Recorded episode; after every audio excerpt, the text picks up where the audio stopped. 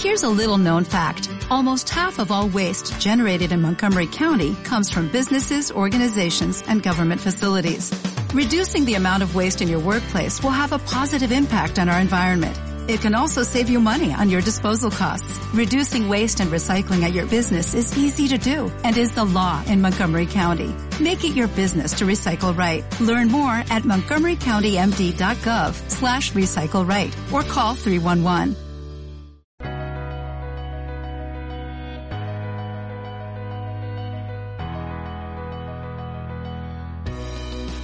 Bienvenida a Omega Centro Cristiano. Estás por escuchar un mensaje para mujeres. No olvides compartir la palabra de Dios y este podcast también. Comenzamos. Y la, el tema de esta tarde se llama la mejor medicina del mundo. Y la mejor medicina del mundo se llama amorcicilina, que es de lo que vamos a hablar en esta tarde. Acompáñame a orar. Padre, te doy gracias en estos momentos porque podemos sentir tu presencia, porque podemos sentir tu paz que sobrepasa todo entendimiento.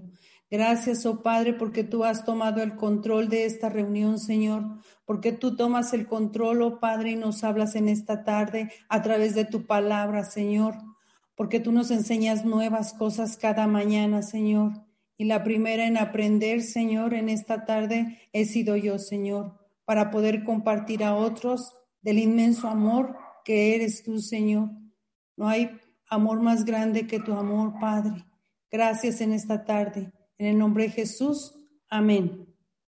Y la mejor medicina del mundo, como les decía, es amor sicilina. Amor es una palabra que muchas veces hemos escuchado. Es una palabra importante, pero menos entendida. El amor es una cosa, podríamos decir, esplendorosa. El amor, muchas veces hemos escuchado que hace girar al mundo. Yo me acuerdo que hace muchos años, cuando era joven, de 15 años tal vez, en esa época se utilizaban unas estampitas donde decía, amor es eh, dar un abrazo, amor es decir te quiero, amor es y amor es. Y eran unas estampitas muy bonitas que se utilizaban en, esos tiempos.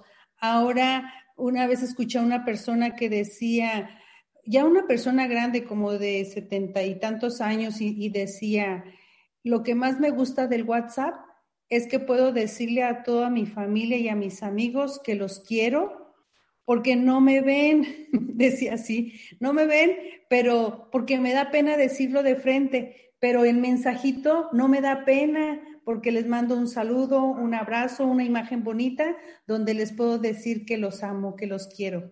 Entonces me enterneció mucho, dije, pues una persona de más de 70 años, bueno, tal vez en, aquellas épocas muchas veces no se les enseñó a nuestros padres abrazar, a decir un te quiero, como que no se externaba eh, más de una manera más libre lo que es dar una palabra de amor, de afecto. Hoy en día ya lo vemos más, como que ya en nuestros jóvenes, en nuestros niños es más común escuchar, mami te quiero, papi te quiero, como que ya es más, más común. Entonces por eso a ella se le hacía así como que algo que le gustaba del WhatsApp eh, el, hecho de, mandar un mensaje hoy, de decir te quiero. Y así como estas estampitas y así como estas este, mm, redes sociales por las cuales podemos decir te quiero, hay miles también de libros, hay películas, hay canciones que están sazonadas con esa palabra, con la palabra amor. El apóstol Pablo exaltó el amor cuando enseñó que todas las realizaciones humanas que no están motivadas por el amor son en definitiva vacías. Y lo podemos ver en Corintios 13. Y en Corintios 13, uno dice, si yo hablase lenguas humanas y angélicas y, no tengo amor, vengo a ser como metal que resuena o símbolo que retiñe. Por eso decía el apóstol Pablo, es algo vacío, es algo hueco. Y el amor el amor nos dice en Corintios 13, 4, el amor es sufrido, es benigno, el amor no tiene envidia, El amor no es jactancioso, no se envanece, no hace nada indebido, no busca lo suyo, no se irrita, no guarda rencor, no se goza de la injusticia, mas se goza de la verdad. Todo lo sufre, todo lo cree, todo lo espera y todo lo soporta. El amor nunca deja de ser. Y dice en Corintios 13, 13, y ahora permanece la fe, la esperanza y el amor. Estos tres. Pero el mayor de ellos es el amor. En este mundo no hay mm, algo más que, que, que se pueda valorar como es el amor. Entonces, ¿por qué muchas veces nos preguntamos por qué la gente comete suicidios? Y la respuesta pudiera ser porque les rodea un pensamiento de que nadie les ama, de que nadie los quiere, y prefieren ellos morir. El enemigo quiere hacerles creer que Dios no les ama y les mete esas ideas en su cabeza. En primera de Juan 4:8 dice que el que no ama no ha conocido a Dios, porque Dios es amor. Es uno de los versículos más breves de la Biblia, pero sin embargo podemos ver que es uno de los más profundos y sustanciales. En primera de Juan 4:16 nos dice 4:16 dice, "Y nosotros hemos conocido y creído el amor que Dios tiene para con nosotros. Dios es amor, y el que permanece en amor permanece en Dios y Dios en él." Qué bonito. Dios es amor y si permanecemos en Él, pues nuestra vida también va a estar llena de amor. ¿Por qué? Porque el amor de Dios no cambia. Hay personas que en algún tiempo amaron, no sé, tal vez a algún, alguna amiga, algún, algún este novio que tuvieron, y de repente ese amor se enfrió y se apartaron de esa persona. ¿Y qué pasó? Pues todo cambió. Muchas veces cuando se termina una relación de amor, cambia todo que se convierte en odio, ¿sí? Y si te traicionaron y si te abandonaron, ¿qué sientes? Sientes pues una, una tristeza, un dolor por esa decepción que sufriste. Pero el amor de Dios no es así. Yo te quiero invitar en esta tarde a que puedas encontrar y entender que Jesús amó tanto a sus discípulos aquí en la tierra. Él los amó hasta el último momento que estuvo él aquí. Cuando fue llevado al Calvario, Jesús sabía que uno de sus discípulos lo traicionaría, mas sin embargo, él amó a quién? A Judas. Él sabía que otro de sus discípulos le negaría, ¿sí? Y juraría que no lo conocería. Mas, sin embargo, él amó a Pedro.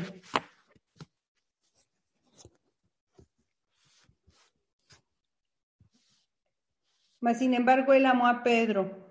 Jesús estuvo por tres años con sus discípulos, tratando de enseñarles que él les enseñaba acerca del amor, no solo por sus vidas y sus palabras, sino también les enseñaba con qué, con sus obras.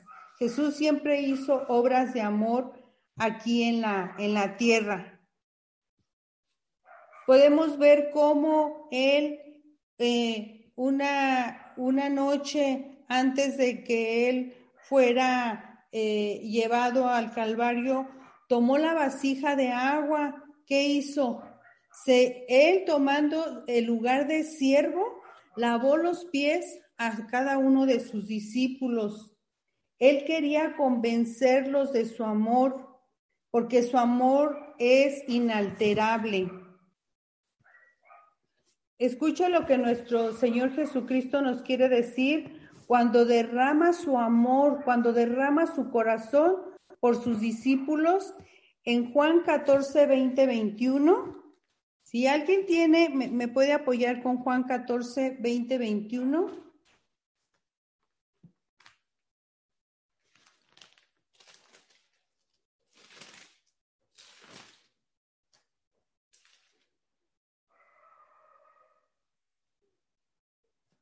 Bueno, lo voy a leer yo. Juan 14, 20, 21 dice, en aquel día vosotros conoceréis que yo estoy en mi Padre y vosotros en mí y yo en vosotros. El que tiene mis mandamientos y los guarda, ese es el que me ama. Y el que me ama será amado por mi Padre y yo le amaré y me manifestaré a él. Y el versículo 23 de primera de Juan 14 dice, respondió Jesús y le dijo, el que me ama, mi palabra guardará, y mi Padre le amará, y vendremos a él y haremos morada con él. Fíjate, qué hermoso. El Padre y el Hijo nos aman tanto que desean y quieren venir y morar con nosotros. ¿Para qué? Para que Él, como, como dice aquí en el, en el 23, dice, respondió Jesús y le dijo, el que me ama mi palabra guardará. ¿Para qué? Para guardar su palabra. ¿Sí? Y mi Padre le amará. Y vendremos a Él y haremos morada con Él. Qué hermoso tener esta comunión con Dios, qué hermoso tener esta unidad en Dios. Él dice que si confiamos en Cristo, el Padre nos ama como ama al Hijo. Podríamos decir que este, su amor es maravilloso, que su amor es grandioso. El amor, es de, el amor de Dios es infalible. Isaías 49, 15 y 16 nos dice, Isaías 49.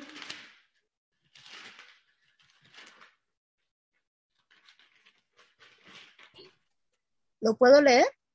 Sí, por favor, adelante. Pero ¿acaso una madre olvida o deja de amar a su propio hijo? Pues aunque ella lo olvide, yo no te olvidaré. Yo te llevo grabada en mis manos, siempre tengo presentes tus murallas.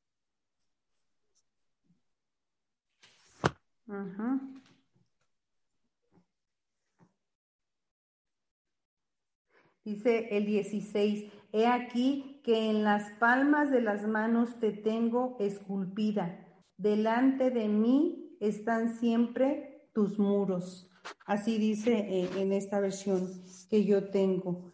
Qué hermoso es ver eh, que tenemos, eh, estamos en el mejor lugar de la tierra, ¿sí? En sus manos. Y al lado del Señor, ¿qué es lo mejor que vamos a tener? Vamos a gozar de su amor.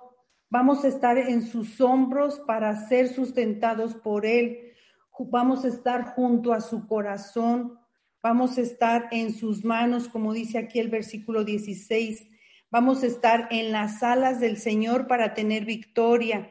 Vamos a estar a los pies del Señor para recibir su instrucción. Y vamos a estar en sus brazos amorosos, que es lo que todo mundo busca, el amor, como le decía en un principio. El amor más humano, el amor humano más fuerte que podemos conocer aquí en la tierra es el amor de una madre. Ese es el amor terrenal. Muchas cosas pueden separar a un hombre de su esposa, un padre puede darle la espalda a su hijo, unos hermanos y hermanas pueden llegar a tener, a, tener fuertes problemas, convertirse en enemigos, los maridos pueden abandonar a sus esposas y las esposas a sus maridos, pero el amor de una madre soporta todo. Es maravilloso ver ese amor que Dios le dio a una madre. Una, una madre ama y espera que su hijo pueda regresar de sus malos caminos y arrepentirse. Una madre, ¿qué hacemos? Recordamos las sonrisas infantiles de nuestros hijos, las alegrías que vivimos con ellos en su niñez, todos los eventos a los que participamos con ellos en cada una de las etapas de su vida. La, la muerte no puede extinguir el amor de una madre. Este es más fuerte que la muerte, el amor de una madre. Hay una historia que se cuenta de un, de un amigo que fue a una reunión, a una casa de una señora pues, que tenía mucho dinero, que vivía muy bien cómodamente y la pasaron muy bien en esa reunión y al despedirse todos se retiraron de la reunión, pero él olvidó algo en esa casa de la señora adinerada. Él regresó por esa pertenencia que había olvidado, pero vio a esa señora adinerada que estaba sentada atrás de una persona como tipo por diosero y ella estaba ahí atrás de él y cuando lo vio entrar, le dijo a este hombre que regresaba por su pertenencia, este es mi hijo. Entonces, aunque su hijo se había alejado, aunque su hijo se había apartado de ella, ella lo seguía amando, porque el amor de una madre es muy fuerte, aunque su hijo se haya convertido en un vagabundo. Él era su hijo, él era su hijo pródigo, a pesar de que él se había extraviado por un tiempo, ella lo seguía amando. Y vamos a leer Lucas 15, del 11 al 24. Ya todos conocemos este, esta parte de la Biblia donde podemos ver del hijo pródigo. Y, y el canto que, que tenía Mare en esta tarde hablaba, ¿verdad? Ahí que va por su oveja perdida va por ese hijo perdido. Lucas 15, 11 al 24 nos dice, nos habla acerca de la parábola del hijo pródigo. Seguramente ya la conoces, dice el 11. También dijo, un hombre tenía dos hijos y el menor de ellos dijo a su padre, Padre, dame la parte de los bienes que me correspondes, que me corresponde, y les repartió los bienes. Y el versículo 17 dice, y bueno, nos sigue narrando aquí que el hijo se fue y malgastó todos sus bienes, malgastó toda su herencia. Y en el versículo 17 nos dice, y volviendo, volviendo en sí, dijo, ¿cuántos jornaleros en casa de mi padre tienen abundancia de pan y yo aquí perezco de hambre? Me levantaré e iré a mi padre y le diré, Padre, he pecado contra el cielo y contra ti, ya no soy digno de ser llamado tu hijo, hazme como a uno de tus jornaleros. Y mira qué, qué, qué hermoso dice el versículo 20, y levantándose vino a su padre, y cuando aún, aún estaba lejos, lo vio su padre y fue movido a misericordia, y corrió y se echó sobre su cuello y le besó. Un padre lleno de misericordia corre al encuentro de su hijo y le besa. Y el hijo le dijo, Padre, he pecado contra el cielo y contra ti, y ya no soy digno de ser llamado tu hijo. Pero el padre dijo a sus siervos, sacad el mejor vestido y vestirle y poner un anillo en su mano y calzado en sus pies. El padre no le reprochó nada. El padre fue movido a misericordia y le pidió a sus criados que le mataran el mejor becerro, que le dieran la mejor ropa, que le dieran el más precioso anillo. Dice, y traed el becerro gordo y matadlo y comamos y hagamos fiesta. Hizo una fiesta porque su hijo perdido había vuelto. Y el 24 dice, porque este mi hijo muerto era y ha revivido, se había perdido y es hallado, y comenzaron a, a regocijarse. Fue un día de júbilo, fue un día de fiesta. Mira, yo te quiero platicar en esta tarde. Voy a checar el tiempo, no quiero extenderme mucho. Pero yo me identifico mucho con la parábola del hijo pródigo. Y en esta tarde te quiero comentar brevemente algo de mi testimonio de vida. Yo desde muy pequeña amé a Jesús, lo conocí. Recuerdo mucho un canto que siempre se, se ponían los domingos en la noche en mi iglesia bautista para hacer una invitación al llamado a aceptar a Cristo como tu único Salvador. Y ese día que yo acepté a Jesús, jamás, jamás me separé de Él.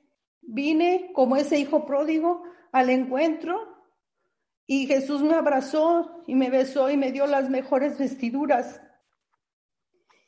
Y cuando fui, Él es quien perdona todas tus iniquidades, el que sana todas tus dolencias él me perdonó cuando yo regresé. Él sanó todas mis dolencias. Él suplió esa necesidad que yo tenía del amor de un padre. Él rescató del hoyo mi vida. Él me corona de favores y misericordias. Él sació de bien mi boca, de modo, dice, que te rejuvenezcas como el águila. Dios cumplió sus promesas en mi vida y doy gracias a Él porque siempre he sido una hija amada, he sido una hija privilegiada. Él me ha bendecido mucho. Él me ha enseñado a dar, Él me ha enseñado a amar y como dice aquí en su palabra, en Juan 15, 13, nadie tiene mayor amor que este, que ponga alguno su vida por sus amigos. Y Jesucristo puso su vida por ti y por mí. Y su amor vale mucho. Y por su amor debemos devolvernos al Padre. Mira, si tú en esta tarde tienes esa necesidad o te identificas conmigo, búscale. Búscale y Él está siempre ahí para abrazarte. Juan 3:16 nos dice que porque de tal manera amó Dios al mundo que dio a su Hijo unigénito, para que todo aquel que en él cree no se pierda, mas tenga vida eterna.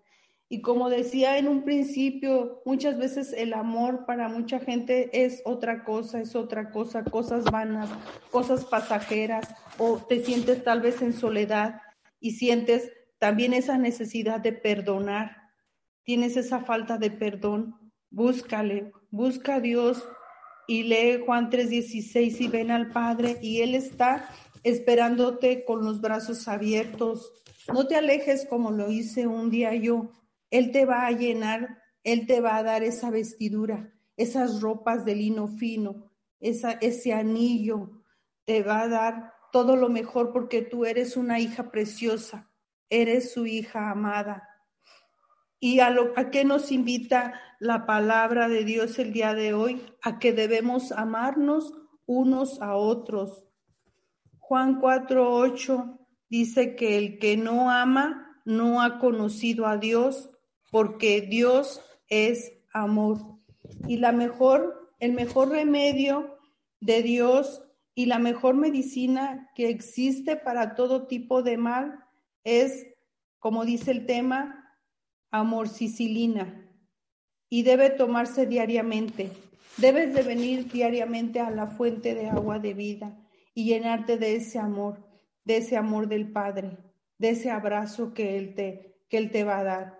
Y si en esta tarde tú tienes una necesidad, ven, ven, acércate a Dios.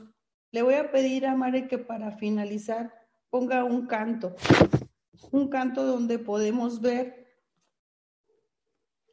cómo David por su amistad le devuelve a Jonatán a un familiar que aún quedaba ahí viviendo, él, él le devuelve eso que todo lo que él había perdido como el hijo pródigo seguramente también.